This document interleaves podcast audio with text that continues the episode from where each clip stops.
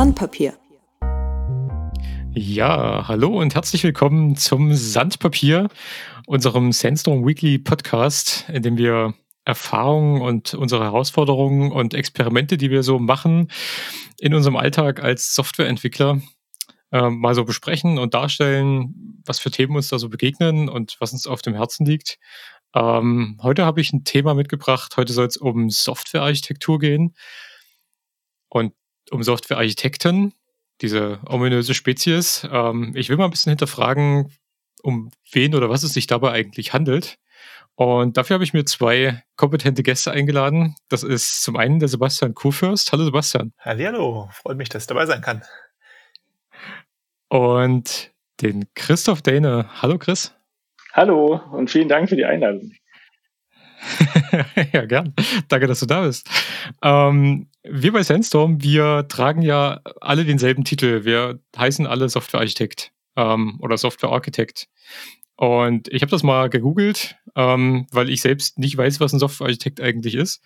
Und die, die Antwort, die Google einem da entgegenwirft als Definition ist, ein Softwarearchitekt ist jemand, der als Software Development Experte High-Level-Design-Entscheidungen trifft und vor allem technische Standards sowie die Nutzung von beispielsweise Coding-Styles, Tools oder Plattformen durchsetzt. Ähm, dann habe ich mich erstmal ein bisschen zurückgelehnt, habe darüber nachgedacht und habe festgestellt, das ist ziemlich High-Level. Ähm, machen wir das alle? Ist, ist das tatsächlich das, was wir täglich tun? Oder wie kommt es dazu, dass wir alle Softwarearchitekten sind? Vielleicht, Sebastian, willst du mal kurz einsteigen? Ich kann nicht gerne probieren. Ähm, also, ich glaube, das sind, das sind zwei, also für mich sind da zwei Faktoren äh, wichtig. Das eine war, das eine ist, ähm, also wo kam dieser Begriff eigentlich her bei Sandstorm? Wir haben äh, irgendwann mal Visitenkarten gemacht, ja, und äh, äh, hatten dieses Thema, was schreiben wir da eigentlich drauf? Und das war letztendlich der, der, der Aufhänger davon. Also wir sind ziemlich schnell innerhalb der Firma dazu übergegangen, dass wir uns halt nicht als monothematische Spezies verstehen, sondern eigentlich als vielseitige, facettenreiche ähm, ja, also dass wir die Aspekte betonen, die, die jeder so hat. Und das sieht man auch bei uns auf der Webseite. Da haben wir auch so eine Themencloud quasi. Und das Problem war jetzt so ein bisschen, naja, mhm. hm, diese Themencloud passt natürlich schlecht auf eine Visitenkarte. Ähm, und wir wollten halt ähm, gerade in der Kommunikation mit externen irgendwas haben, was versucht zu beschreiben, was wir da tun und was wir tun wollen.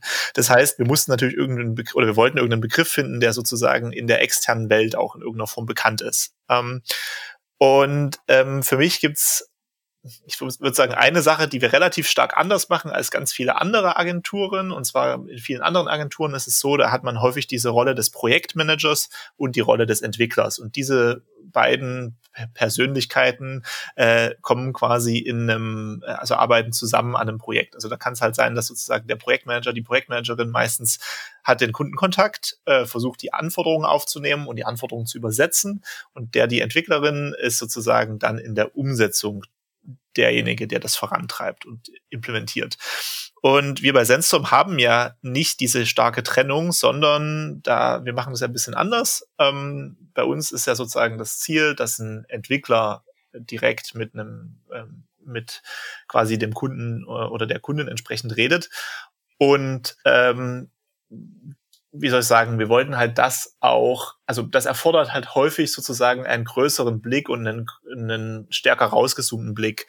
Und ähm, deshalb ähm, haben wir, als wir dann über diese Begrifflichkeiten ähm, geredet haben, wollten wir uns halt auch so ein bisschen von, von jetzt einem reinen Entwickler oder einer reinen Entwicklerin ein bisschen abgrenzen und sagen, hey, wir versuchen das mal ähm, ein bisschen anders zu formulieren. Ähm, ich glaube nicht, dass jetzt jeder von uns täglich sozusagen diese Softwarearchitektur by the book macht, also im Sinne von das, was du gerade vorgelesen hast.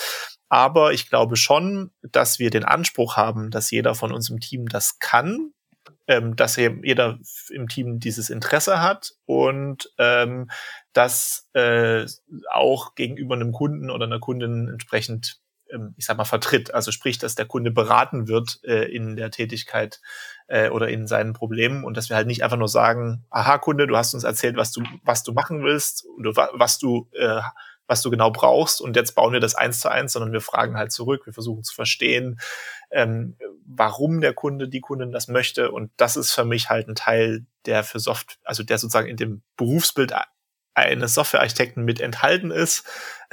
Bei einem normalen Entwickler, in Anführungszeichen, ist es halt so, dass es häufig an der Stelle ein Cut gemacht wird. Ähm, ja, das war so meine erste okay. Einschätzung davon. Chris, du bist, du bist Softwarearchitekt. Ähm, fühlst du dich wie einer? Ja, vor allem vor dem Hintergrund, den Sebastian jetzt erläutert hat. Die, es, der Begriff kam ja tatsächlich in Sandstorm rein vor dem Hintergrund der Visitenkarten. Und jetzt ist es natürlich so, man kommuniziert ja damit vor allem mit Leuten, die man nicht kennt und die einen noch nicht kennen oder auch die Firma noch nicht, um damit die mhm. einen grob einordnen können. Und jetzt, mhm. wenn man jetzt sagt, okay, er ist Entwickler, dann kommt man halt in eine Schublade. Und natürlich wird das bei uns den Leuten nicht richtig gerecht oder wurde es auch früher schon nicht, als wir noch weniger waren, sondern wir haben halt so ein bisschen uns um alles gekümmert und natürlich Softwarearchitektur gehört dazu.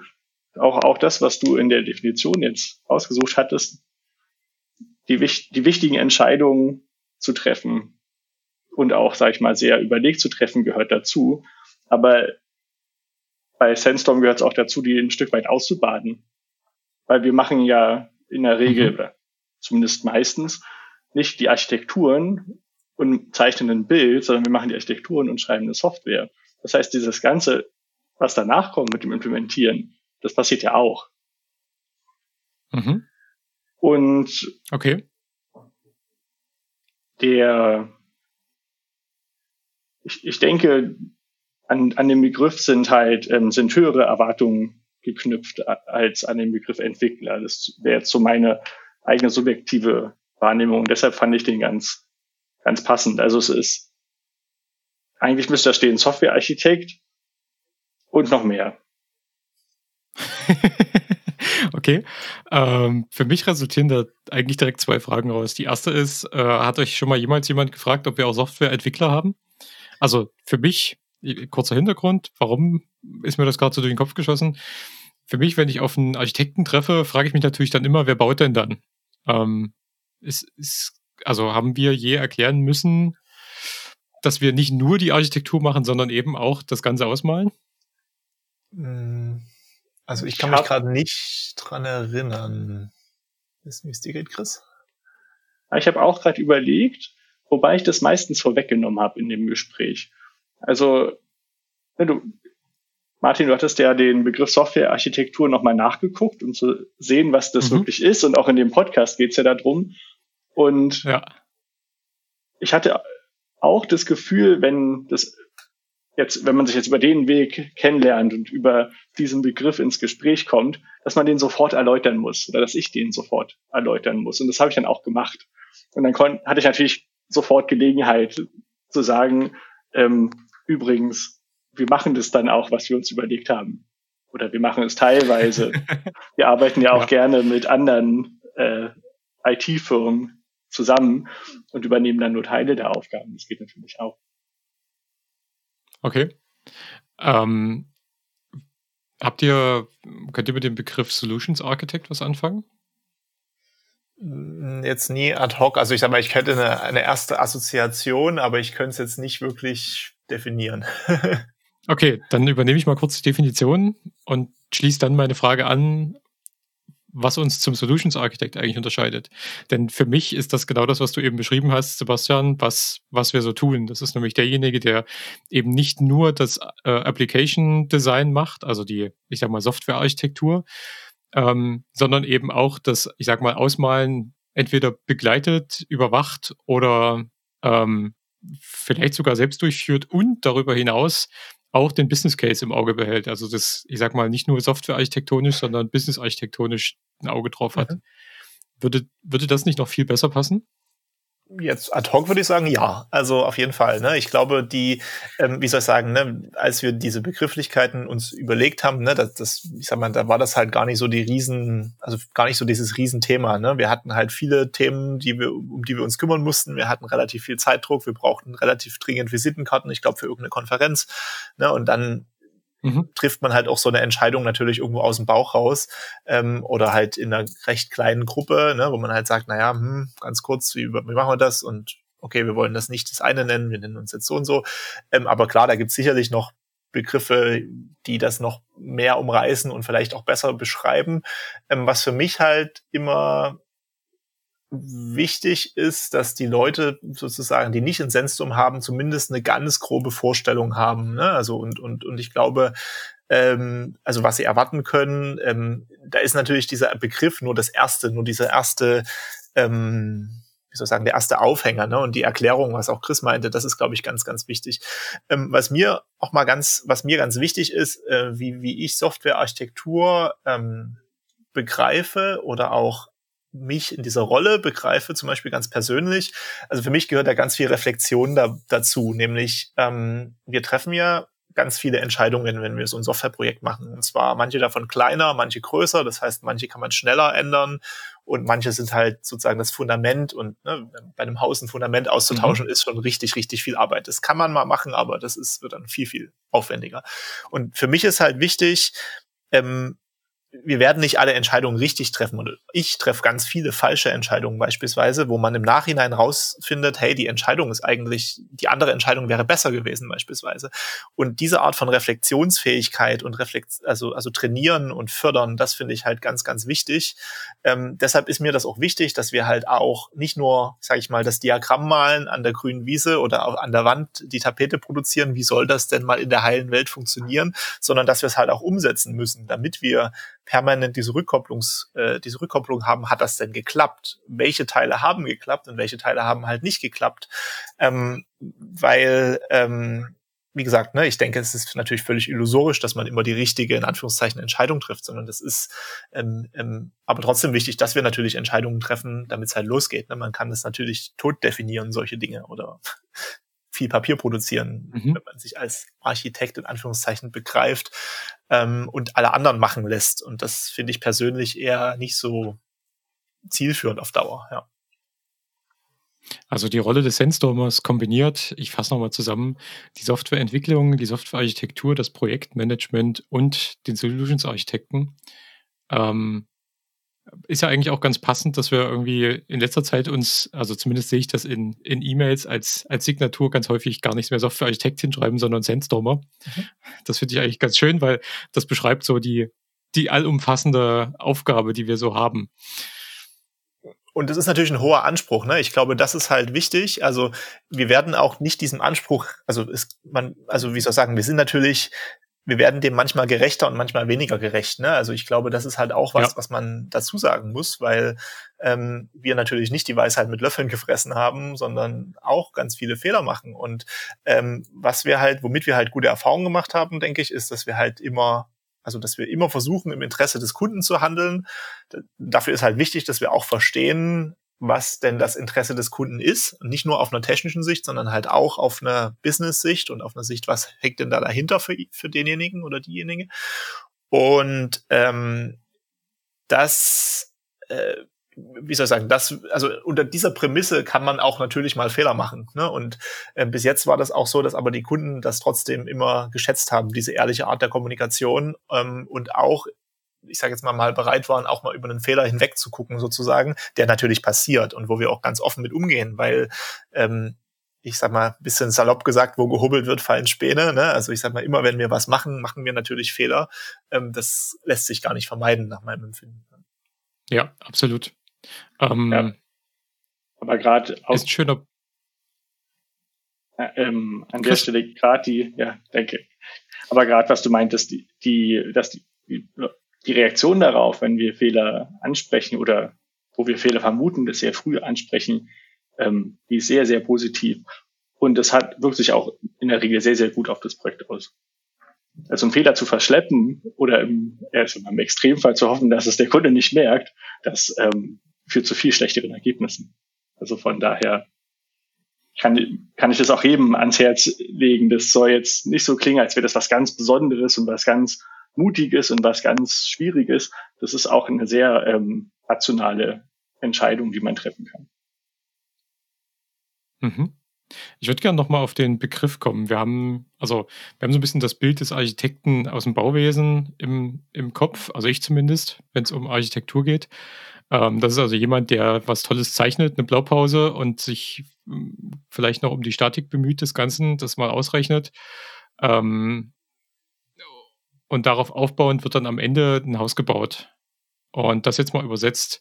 Ich, für mich ist mal ganz spannend zu erfahren, was ist, was ist für euch eigentlich Softwarearchitektur? Was, was macht dieser, diesen Begriff aus? Also mhm. nicht als Softwarearchitekt, sondern nur der Begriff Softwarearchitektur.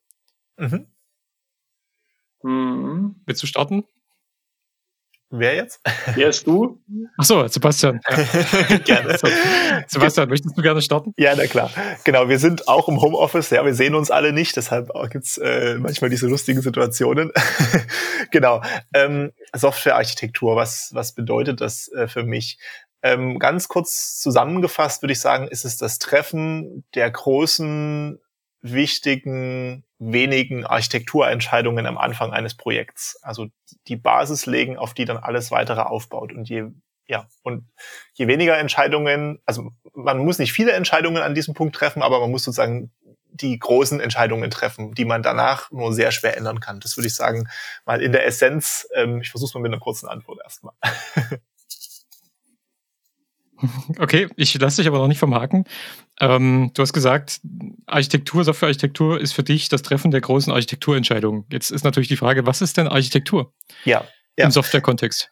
Genau, also es fängt mit sowas an, welche Programmiersprache verwende ich. Das ist natürlich eine recht, also eine grundlegende Entscheidung. Ähm, welche Arten von äh, Datenspeicherung verwende ich? Beispielsweise nutze ich eine Datenbank oder nutze ich eine andere Variante? Welche, welche der Datenbankarten nutze ich beispielsweise? Ähm, was sind Anforderungen an, die die Anwendung hat hinsichtlich Skalierbarkeit, äh, Performance äh, äh, zum Beispiel, wie kann ich die ermöglichen, äh, sicherzustellen? Brauche ich sowas wie Skalierbarkeit? Da gibt's, also es gibt verschiedene Wege, Skalierbarkeit zu realisieren, äh, horizontal beispielsweise. Ähm, und da geht es eigentlich genau darum, da mal High-Level drüber nachzudenken, sich mal zu überlegen, wie viele Anfragen hat zum Beispiel die Anwendung, wie viele bewegliche Daten gibt's in der Anwendung, ähm, ähm, an welchem Punkt werde ich vermutlich ein Skalierbarkeitsproblem vielleicht bekommen und wie könnte ich das dann angehen, wenn ich es habe. Also das geht eigentlich so ein bisschen mal in, in, die Zukunft denken und in verschiedene Wege mal abbiegen und mal überlegen, okay, wenn ich es jetzt hier so baue, was hätte das für Konsequenzen? Wenn ich es hier so baue, was hätte das für Konsequenzen und so weiter. Und die Schwierigkeit ist dabei, dass man sozusagen auf der einen Seite immer in der Zukunft denkt und auf der anderen Seite nicht zu weit vorne wegrennen darf, weil natürlich also ne, wir, wir denken sozusagen in, in zehn verschiedenen Zukunftsvarianten, mal bisschen bildlich gesprochen, und am Ende wird halt nur eine davon wahr und in der Regel nicht mal die, die wir sozusagen vorgedacht haben, sondern halt eine Abwandlung von, von einer dieser Varianten. Und das ist genau die, das Spannungsfeld, dass man auf der einen Seite sozusagen Annahmen trifft, wie sich die Zukunft verhalten wird und daraus Entscheidungen ableitet und die Praxis wird aber eine andere sein und das weiß man schon. Man weiß noch nicht, wie sie sein wird, aber sie wird halt anders sein. Mhm. Chris, wie findest du raus, ähm, welche Anforderungen deine Anwendung in Zukunft haben wird? Hast du da eine Strategie dafür?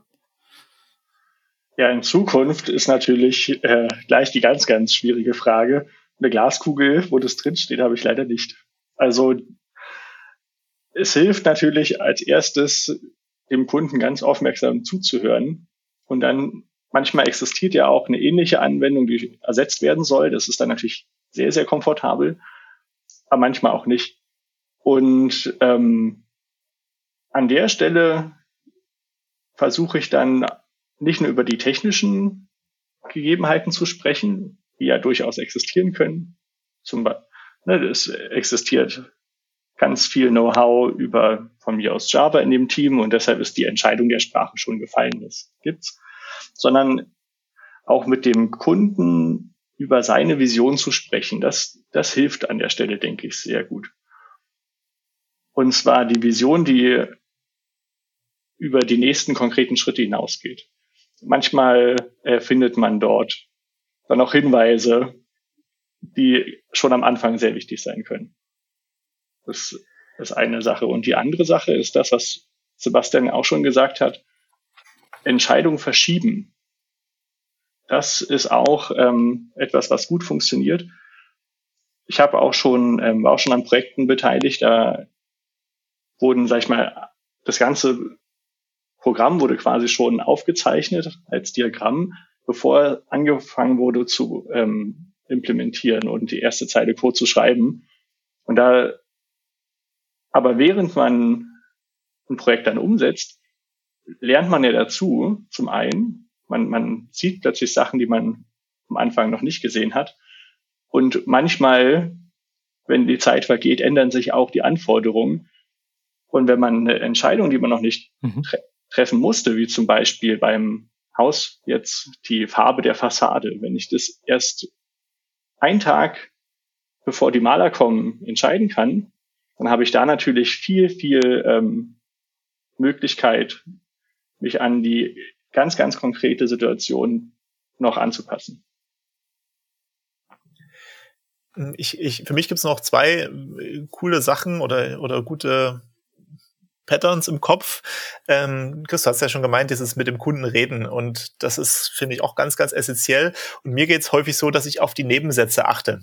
Also wenn ein Kunde sowas sagt wie, äh, so, also das, was so, diese Sätze, die dann so ins Nichts wandern, also dass so ein Kunde so leise vor sich hin mummelt, naja, das ist ja klar, Punkt, Punkt, Punkt. Oder ähm, ähm, na, das müsste, das, klar habe ich das erwartet. Also solche, solche Selbstverständlichkeiten in solche Richtungen zu hören beispielsweise, weil da häufig sozusagen eine tiefere Wahrheit drunter liegt. Also weil dann, äh, da ergeben sich manchmal nochmal ganz Bereiche, die man auf den ersten Blick nicht erfasst. Ähm, und das ist für mich auch die Gefahr, dass man sozusagen im, im, im also ne, wenn jemand zu mir kommt zum Beispiel und mir was von einem Problem erzählt, dann bin ich, also bin ich im Kopf sehr schnell in der Lösungsskizze. Also ich ich versuche zwar mhm. mit dem Kunden zu reden ähm, und rauszufinden, was sein Problem ist, aber ich mache mir im Kopf eine Vorstellung davon, wie ich es machen würde. Das ist auf der einen Seite gut, weil man damit, also bei mir das zum Beispiel hilft, wirklich ähm, ein konkretes, also wirklich auf eine konkrete Ebene runterzukommen. Und ähm, wenn ich irgendwann mal an dem Punkt bin, dass ich es mir wirklich konkret vorstellen kann, auf einer detaillierten Ebene, dann ist für mich eine Architektur irgendwie rund. Ähm, aber die Gefahr dabei ist halt, dass man zu schnell dahin absteigt. Und ähm, für mich ist deshalb dieses Slow Thinking, dieses langsame Denken, was wir auch schon manchmal, glaube ich, angesprochen hatten, so wichtig. Also dieses immer wieder sich selber hinterfragen, habe ich es wirklich verstanden? Ähm, ist es wirklich genau das, also sozusagen versuchen, den Kunden zu spiegeln mit seinen eigenen Worten und nochmal versuchen, ganz explizit zu sein, äh, möglichst eine klare Sprache zu haben. Ne? Wenn der Kunde halt im Alltagssprache redet beispielsweise, dann halt versuchen, das wirklich Punkt für Punkt, Schritt für Schritt runterzubrechen, mit, zusammen mit einer Skizze am Whiteboard beispielsweise. Und, mhm. und wirklich jeden Schritt nachzuvollziehen, okay, ist das so, ist das so, ist das jetzt deine Annahme?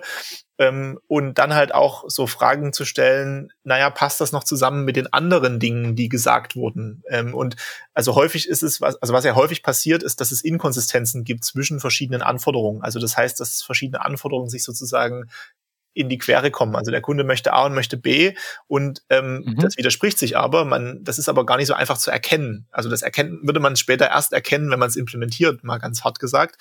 Ja. Und ähm, ähm, das rauszuarbeiten und dann zu überlegen, wie könnte da denn eine Lösung aus sein, das ist für mich halt auch wichtig, äh, quasi zu einem möglichst, zu einer möglichst widerspruchsfreien Weltsicht zu kommen. Ähm, und widerspruchsfrei heißt, es muss quasi alles möglich sein, was sich der Kunde vorstellt, aber idealerweise an genau einer Stelle, dass ich halt nicht diese Wahlmöglichkeit habe, pack ich es dahin, pack ich es dahin, sondern dass halt klar ist, okay, du hast diese Anforderung und die wird auf, ich sag mal, genau diesem Wege umgesetzt. Also, dass sozusagen die Architektur idealerweise, das klappt natürlich nicht immer, aber dass die sozusagen ähm, eine Richtschnur ist, ähm, wie, wie dann später die Anforderungen sozusagen eingepuzzelt werden. Also was sozusagen definiert, wie groß die Lego-Steine sind, die man zusammenpacken möchte, äh, welches Raster die haben und so weiter. Ja. Mhm, da kann ich, da kann ich dir nur zustimmen, Sebastian. Eine Sache, eine Sache würde ich aber auch noch ergänzen. Es gibt so bestimmte Worte, die mich sofort hellhörig machen. Und zwar immer, wenn irgendwas relativiert wird. Das sind so Worte, die normalerweise erstmal eigentlich immer, da lohnt sich nach meiner Erfahrung meistens auch nochmal ganz genau nachzufragen. Ähm, ich finde, Erfahrung ist ein super Stichwort. Äh, Überleitung zu meiner nächsten Frage.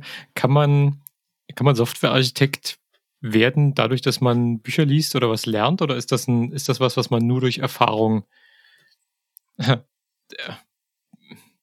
erreicht? Also guter Softwarearchitekt zu werden. Ist das was, was man durch Erfahrung erreicht oder dass man lernen kann? Hm